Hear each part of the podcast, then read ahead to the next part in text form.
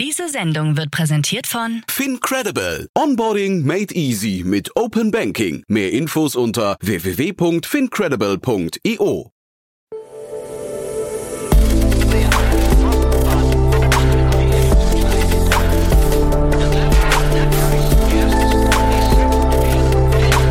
Startup Insider Daily. Investments und Exits. Herzlich willkommen zu Startup Insider Daily. Mein Name ist Jan Thomas und das hier ist wie jeden Morgen unser Format Investments und Exits. Ihr wisst ja, wir begrüßen hier die besten Investorinnen und Investoren aus Deutschland, Österreich und der Schweiz und ja, wir sprechen über Finanzierungsrunden, über Exits, wie es der Name sagt, oder auch über Trends oder alles, was wichtig ist oder wichtig wird, aus Sicht der Investorinnen und Investoren. Und heute mal wieder zu Gast Matthias Ockenfels von Speed Invest. Wir hatten ein richtig cooles Gespräch. Tolle Themen hat er mitgebracht. Wir haben aber auch über den Markt gesprochen, natürlich an sich. Wir haben über frühe Runden gesprochen, über späte Runden und über vieles andere. Aber alle Details dazu jetzt von Matthias Ockenfels von Speed Invest. Werbung. Sei dabei beim HTGF Family Day am 11. und 12. Juni in der Station Berlin. Für zwei Tage voller Inspiration und Business. Tauche ein in ein einzigartiges Netzwerkerlebnis mit bis zu 1500 Teilnehmenden. Erkunde das innovative Seed- und Later-Stage-Portfolio des Hightech Gründerfonds. Lass dich vom vielseitigen Programm inspirieren und knüpfe wertvolle Kontakte. Sichere dir jetzt dein Ticket. Mehr Informationen findest du unter www.family-day-htgf www.startup.de. Startup Insider Daily. Investments und Exits. Cool, ja, ich freue mich. Matthias Ockenfest ist wieder hier von Speed Invest. Hi Matthias. Hallo, freut mich wieder dabei zu sein. Ja, und ich freue mich ganz besonders, weil du hast mir gerade gesagt, wo du bist. Das finde ich super. Ja, musst du vielleicht mal kurz für die Hörerinnen und Hörer erzählen. Ja, genau. Ich äh, sitze gerade in einer Rauskabine, beziehungsweise einem Tiny House von unserem Portfoliounternehmen Raus, äh, irgendwo im Nirgendwo zwischen äh, Berlin und Hamburg. Ich glaube, das musste, also für die, die es nicht kennen, äh, raus.live habe ich nochmal gerade geschaut, ist die URL, müsst ihr euch mal anschauen. Dann werdet ihr, glaube ich, richtig neidisch auf Matthias gerade, weil das ist wirklich, also ich will jetzt keine Werbung machen, ist auch nicht bezahlt natürlich, aber jetzt wirklich, äh, die waren ja schon mal hier zu Gast bei uns im Podcast vor, ich vermute mal so anderthalb Jahren oder so. Ja. Tolle tolles, tolles Unternehmen, muss ich sagen, mit einem Modell. Ich, Geschäftsmodell kann ich nichts zu sagen, aber der, das Feeling dahinter finde ich cool, ja. Ist ein sehr cooles Feeling, wobei es jetzt gerade um mich drumherum hier äh, stockdunkel ist. Ich kann nicht viel sehen, aber äh, als ich früher hier war und es noch hell war, konnte ich den See sehen. Das war sehr schön. Ja. Und äh, das heißt aber nicht, du bist im Urlaub, ähm, weil vermutlich, wie ist dein Blick auf den Markt gerade? Ja, ich bin, äh, es ist äh, definitiv kein Urlaub. Also ich glaube auch, äh, es ist definitiv viel los. Also es, ähm, zumindestens in der frühen Phase, in der wir bei, bei Speed Invest investieren. Insofern äh, ist jetzt an Urlaub gerade nicht unbedingt zu denken. Aber ich sag mal, es sind natürlich nach wie vor auch Herausforderungen da, insbesondere was spätere Phasen angeht und Fundraisings für äh, ja, Portfoliounternehmen, die eventuell schon etwas weiter fortgeschritten sind. Aber wir sind gerade auch an vielen neuen Deals dran und da scheint doch recht viel los zu sein. Mhm. Aber das mit den späteren Runden, da müssen wir jetzt nicht ins Detail gehen, um welche Unternehmen es da geht, aber das hört man aller Ortens gerade, ne? dass die sich immer noch sehr schwer tun.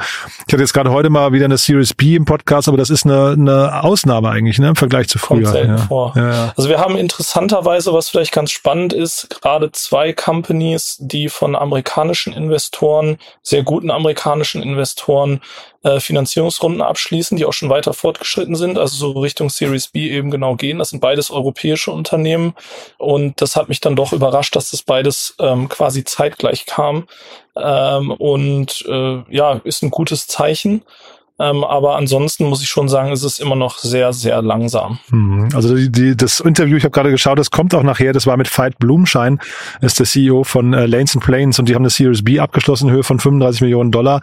Ähm, und der hat tatsächlich gesagt, es, also sie sind jetzt durch eine Phase gegangen, also sie haben natürlich jetzt auch gute Termsheets bekommen, aber es, er sagt, es gab sehr, sehr viel unseriöse Termsheets in, äh, von, von verschiedenen Investoren. Er sagte, das hätte sich vor zwei Jahren keiner getraut. Ja, ja klar, das ist jetzt natürlich schwingt das Pendel in der Hinsicht vielleicht wieder ein bisschen zurück oder mehr äh, zu den Investoren und da sind dann sicherlich auch einige Akteure dabei, die äh, versuchen, da Kapital rauszuschlagen aus der Situation. Keine Frage. Und also ich weiß nicht, ob man es allgemeingültig beantworten kann, aber wenn man dann Investoren hat, die diese Situation ausnutzen, also Investoren äh, in, äh, ausnutzen bedeutet ja in dem Fall zum Beispiel, sie packen eine strukturierte Runde, irgendwie nochmal eine Liquidation Preference oder sowas obendrauf, ne? Oder irgendwelche strukturierten ja. Runden halt einfach.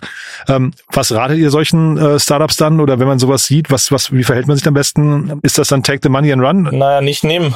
ja, okay, ah ja, okay. Ist die einfache Antwort. Ja. Ähm, aber natürlich ist, äh, kommt es immer darauf an, das kann man jetzt wahrscheinlich eben, wie du schon sagst, so allgemeingültig gar nicht beantworten, sondern kommt immer Case by Case äh, äh darauf an, was hat man sonst für Alternativen. Ich würde auch sagen, dass in der Regel und mit zumindest mit der Art von Investoren, mit denen wir in der Regel zusammenarbeiten, hast du sowas nicht bei Neuinvestments. Das kommt dann eher zum Tragen für Folgefinanzierung von mhm. Bestandsinvestoren, wenn es ohnehin schon schwierig ist, überhaupt Geld aufzutreiben äh, von den bestehenden Investoren. Ich habe das ehrlicherweise selten gesehen, dass wenn jemand wirklich neu reinkommt, da irgendwelche besonders kreativen Terms vorschlägt, weil diese Player überleben auch in der Regel nicht lange und dass die, die kommen und gehen äh, sehr, sehr schnell. Ja, du versaust ja halt irgendwie als Investor auch deinen Ruf, ne? Komplett, also. Aber als der Fight das erzählt hat. Das, also da überlebt man nicht lange. ja, ja, genau. Und ja, als der Fight das erzählt hat, habe ich gedacht, man sagt ja immer, ähm, nach der Runde ist vor der Runde, aber ich habe irgendwie gedacht, ob man als Gründer dann überhaupt noch aus der Runde rauskommt, weil du ja wahrscheinlich noch viel früher fundraisen musst, um dann irgendwie nicht äh, in die Gefahr zu laufen, dass dir das Geld ausgeht, ne?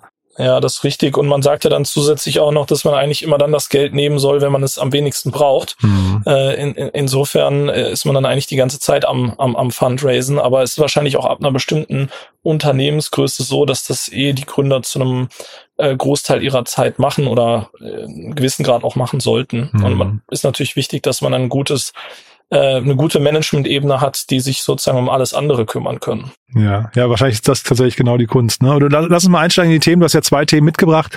Äh, jetzt keine Series äh, A und B, von daher, also da haben wir jetzt die Themen zumindest noch nicht, aber äh, spannende genau. Runden, glaube ich, ne? Ja, richtig. Äh, wir haben äh, zwei sehr unterschiedliche Themen. Äh, vielleicht starten wir erstmal äh, mit mit der kleineren Runde mit äh, mit Tupu mhm. und zwar äh, ist das ja so eine Art, wenn ich das mal ganz vereinfacht sagen würde, Infarm für äh, Pilze. Finde ich cool, dass du die Brücke steckst, weil ich wollte nämlich fragen, ob das Infarm heute, ob das nicht fast ein Unwort gerade ist, so leid mir das tut, das zu sagen. Ähm, aber das Modell ist halt natürlich nah dran, ne? Ja. Ich denke mal auch, das ist wahrscheinlich was, was die Gründer leider wahrscheinlich auch oft gehört haben und vielleicht auch zu Unrecht ähm, in äh, während ihres Fundraising-Prozesses, mhm. würde ich jetzt einfach mal vermuten, weil natürlich da viele wahrscheinlich im ersten Moment dran denken und das jetzt äh, über die letzten Monate natürlich eher ein bisschen ja gelitten hat äh, in der Außenwahrnehmung. Solche Modelle wie wie Infarm natürlich, weil es denen äh, ja, weil weil es denen auch generell nicht so gut ging und natürlich sehr sehr kapitalintensive Modelle sind. Ich glaube, der Unterschied vielleicht zu einem äh, Modell wie Tupo ist, dass glaube ich Tupo deutlich höhere äh, Warenkörbe sozusagen hat und auch äh, so, ein, so ein Pilz deutlich teurer ist als jetzt ein äh, Salatkopf im Vergleich und sich auch äh, länger hält, ne, habe ich mal geschaut. Also das ist, ist so, glaube ich, es ist, eignet sich auch für, ich weiß nicht, ob die dann jetzt viel E-Commerce, D2C machen und sowas, aber selbst dafür wäre es sogar geeignet, glaube ich. Hält sich länger, genau, kann man äh, versenden, äh, braucht auch weniger Nährstoffe, äh, mhm. in der in der in der Aufzucht. Also ich glaube, es ist insgesamt ein deutlich ökonomischeres Modell, hat glaube ich deutlich bessere Unit Economics im Vergleich zu einem Infarm.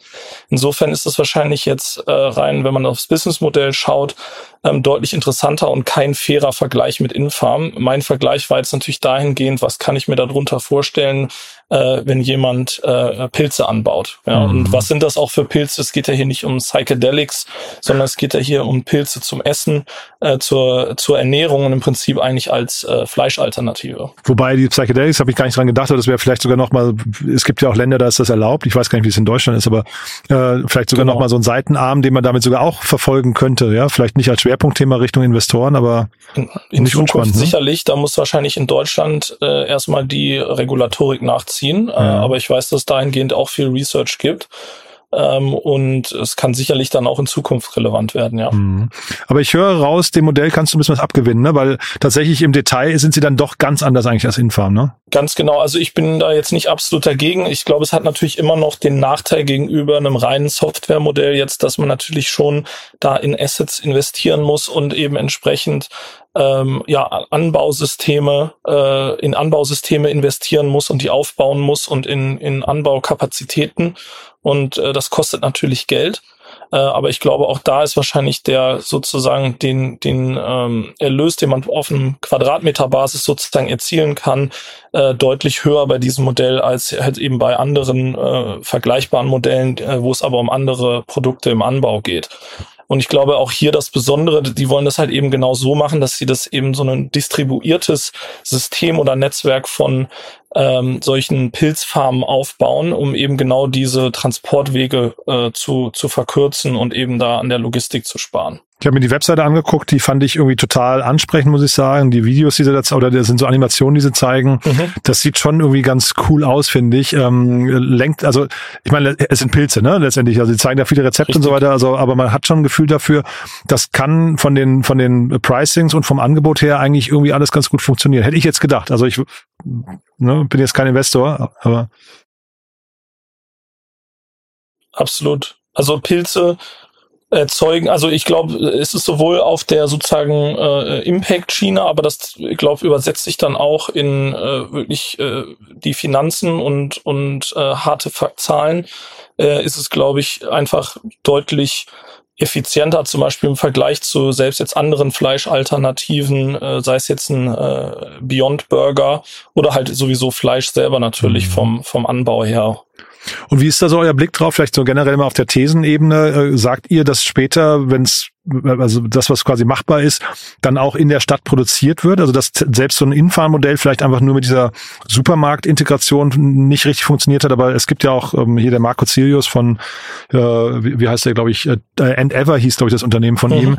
Äh, die haben das ja im größeren Stil gemacht. Ne? Also sind das so Modelle, wo ihr trotzdem sagt, das wird irgendwie kommen oder na, ich glaube jetzt weniger daran, dass da ähm, irgendwelche Vertical Farms im Supermarkt stehen, falls mhm. du jetzt darauf anspielst. Nee, eben nicht im Supermarkt. Halt ich glaube, das hätte vielleicht der, der Konstruktionsfehler sein, dass es eher aber in genau. der Stadt so dieses, äh, sag mal, in der Stadt nah irgendwie produziert wird. Das meine ich. Stadtnah würde ich sagen, weil in ja. der Stadt selber sind natürlich dann auch die Mieten und die Quadratmeterpreise entsprechend hoch, um mhm. da jetzt irgendeine eine Indoor-Farm sozusagen hinzubauen, weiß ich nicht, wobei es schön an Pilzen ja auch ist, man braucht jetzt nicht unbedingt so viel Licht. Mhm. Äh, das heißt, da kann man wahrscheinlich auch Lagen oder eben, äh, weiß ich nicht, einen Keller nehmen, äh, zum Beispiel. Aber ich glaube jetzt eher darum, dass es dann äh, daran, dass das außerhalb der Stadt passiert, äh, in, sage ich mal, äh, ja, im, im erweiterten Einzugsbereich, dass man sich da halt günstige Kapazitäten äh, sichert und dann halt schnell in eine Stadt liefern kann. Also das denke ich schon. Also ich glaube, das ist wahrscheinlich eine Hypothese, die kann man äh, äh vertreten. Ja, mhm. ja weil Markus Sirius war hier vor so anderthalb, zwei Jahren beim Podcast und hat von seinem äh, Thema, da hat das, hat das irgendwie gepitcht und das fand ich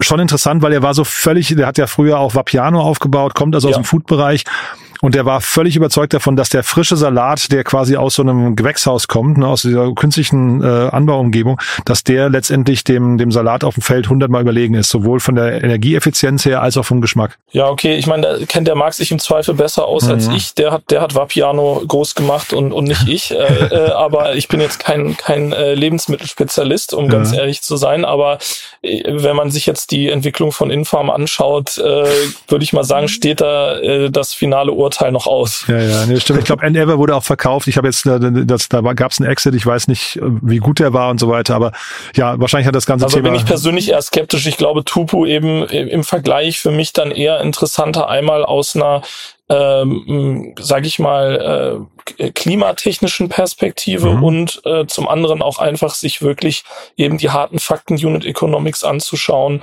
Ähm, was ich halt als aus Investoren sich dann eher problematisch sehe, ist, wie verteidigbar ist dieses Modell wirklich? Was ist tatsächlich so. der der sogenannte Mode halt, äh, den ich um dieses Geschäftsmodell bauen kann und wie leicht kopierbar oder nicht ist das am Ende des Tages. Und da ist, glaube ich, das, wo ich mir dann eher, wo ich dann eher Fragezeichen habe, ich mir denke, das können andere dann auch machen.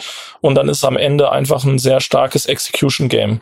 Äh, Ach so, dass das fast so eine Commodity hinter wird. Dass, also wenn es einmal gemacht ist, äh, können es andere Wenn das so gut funktioniert und wenn das der Fall ist, dann, also vielleicht kenne ich mich da dann auch wieder im Detail nicht gut genug mit der Pilzzucht auf, ehrlich gesagt, aber ähm, stelle ich mir das jetzt nicht so vor, dass da jetzt besonders viel IP da drin steckt in dem, ja. in dem Sinne. Ja. ja, gut möglich. Du, und nur weil du gerade Unit Economics angesprochen hast, ist ja auch nochmal spannend. Äh, du als Investor, auf, auf welche Distanz guckst du denn bei den Unit Economics? Also würdest du sagen, Stand heute oder sagst du in drei Jahren oder sagst du am Ende der Laufzeit oder wie, wie geht man da vor?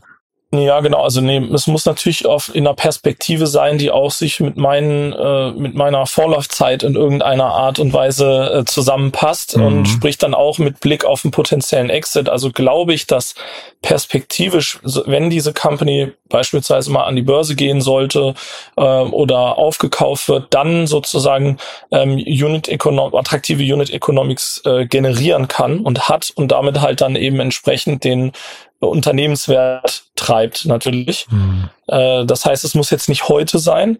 Ähm, es kommt dann auch wieder auf das Modell drauf an. Ich glaube, gerade bei Marketplaces braucht man halt eine etwas längere Sicht, weil da kommt es natürlich viel darauf an, irgendwie Liquidität aufzubauen, Netzwerkeffekte aufzubauen.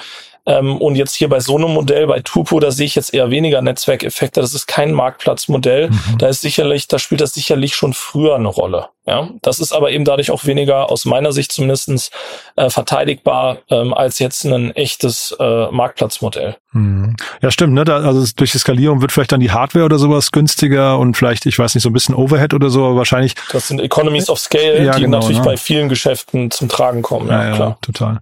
Cool, aber dann gehen wir nochmal nach Spanien, würde ich sagen. Ne? Du hast ja noch ein zweites schönes Thema mitgebracht. Ganz genau. Diesmal machen wir dann den Switch zu einem richtigen Marketplace oder mehr oder weniger richtigen Marketplace, Aha. kann man sich wahrscheinlich auch noch drüber streiten, und zwar zu äh, Shakers aus Madrid. Ähm, die haben gerade sechs Millionen eingesammelt, ähm, und zwar von unter anderem Ade Winter Ventures, die da im Lead waren. Das ist der Venture-Arm von, von Ade Winter und äh, auch Bright Eye, ein recht bekannter ähm, EdTech VC Attack wie in äh, Education. Hm.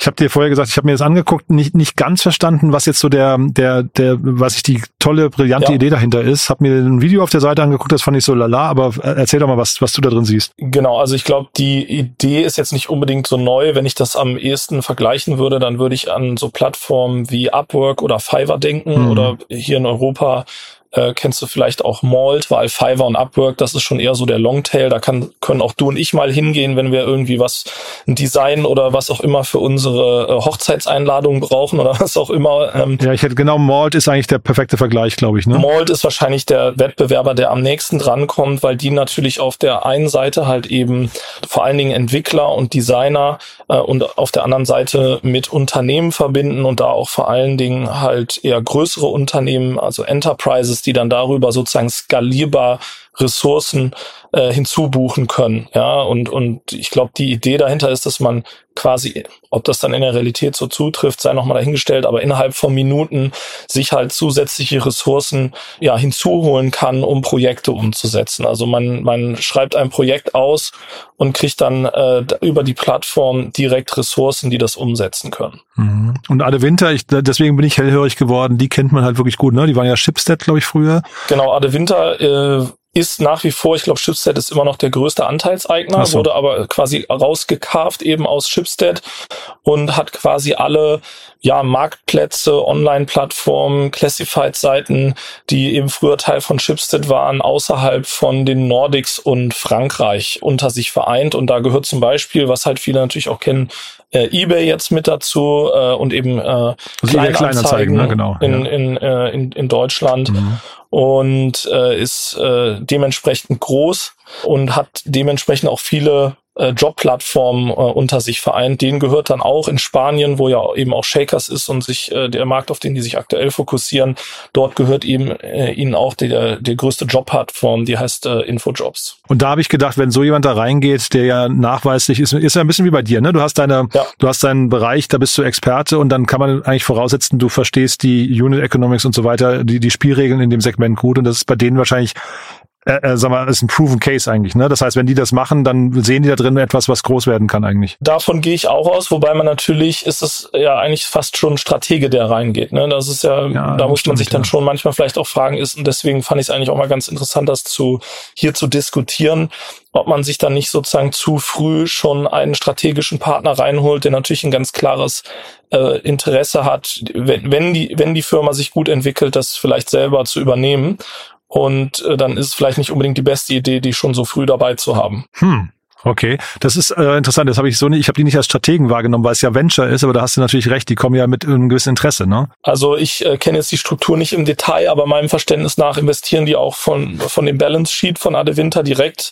Und ansonsten ist es wahrscheinlich ein Single LP Setup.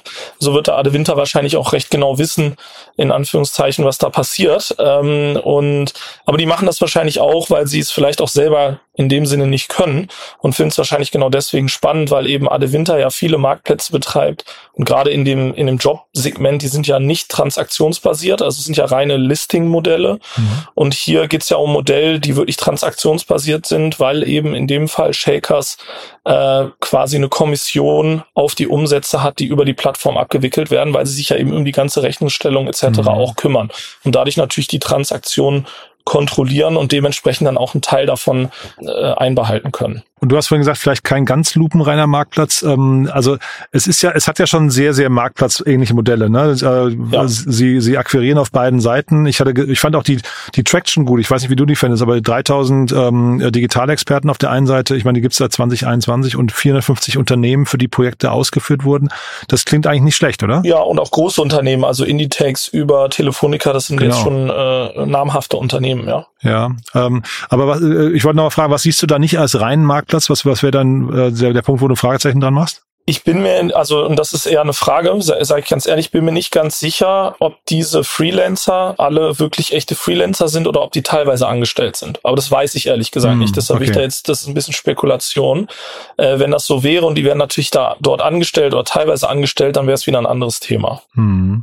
Also ich fand, so wie du es jetzt beschrieben hast, finde ich, finde ich schon interessant. Äh, ist jetzt halt nicht mega innovativ. Ne? Wir, wir haben gerade nee. Parallel zu Malt gezogen. Ich glaube, also solche Modelle sieht man wahrscheinlich irgendwie perspektivisch in jedem Land. Ne? Genau, das muss halt groß genug sein. Und jetzt aus der Investorensicht muss ich mich halt fragen, kann ich dann in dem einzelnen Markt, ist der dann groß genug, um da wirklich ein signifikant, ja, großes Business aufzubauen? Oder ist das dann der Player, der vielleicht alle über mehrere Länder hinweg konsolidiert? Oder dann gibt es ja auch unterschiedliche Verticals. Also ich glaube, Malt ist da auch noch etwas breiter aufgestellt.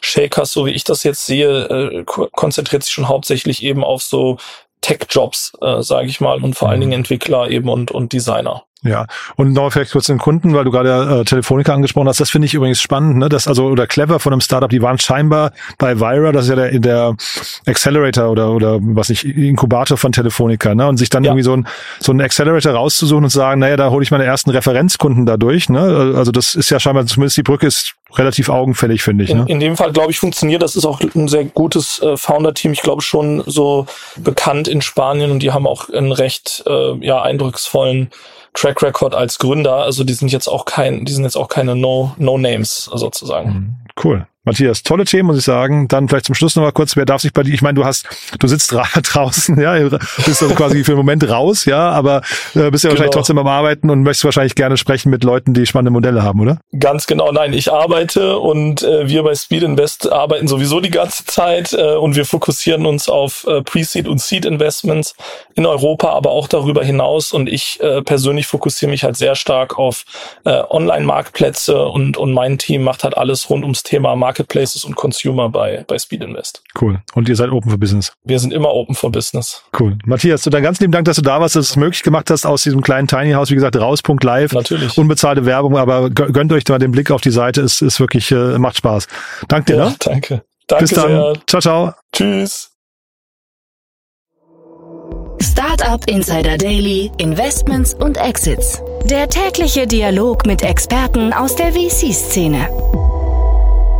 Ja, das war Matthias Ockenfels von Speed Invest und das war Investments und Exits für heute und das war ein richtig cooles Gespräch, ne? Fand ich zumindest. Mir hat's großen Spaß gemacht. Ich hoffe, euch geht's genauso und wenn dem so sein sollte, ihr wisst ja, wir freuen uns immer über neue Hörerinnen und Hörer, an die ihr das vielleicht weiterempfehlen könntet, über neue Hörerinnen und Hörer, die vielleicht hierher kommen, weil ihr sie weiterempfohlen habt, weil ihr gesagt habt, das ist genau der Podcast, in dem man reinhören sollte, wenn man sich für Startups interessiert oder über die Mechanik hinter Startups, also zumindest den Blick der Investoren und Investorinnen auf Startups. Ich glaube, das kann man hier lernen wie in keinem anderen Podcast, so zumindest meine Hoffnung. Falls ihr das anders seht, schreibt uns gerne an podcast.startupinsider.de und falls ihr das genauso seht, dann, wie gesagt, gerne weiterempfehlen an Menschen, die hier mal reinhören sollten. Das war's von meiner Seite aus. Euch einen wundervollen Tag und vielleicht hören wir uns nachher nochmal wieder und falls nicht nachher, hoffentlich spätestens morgen. Bis dahin, alles Gute. Ciao, ciao.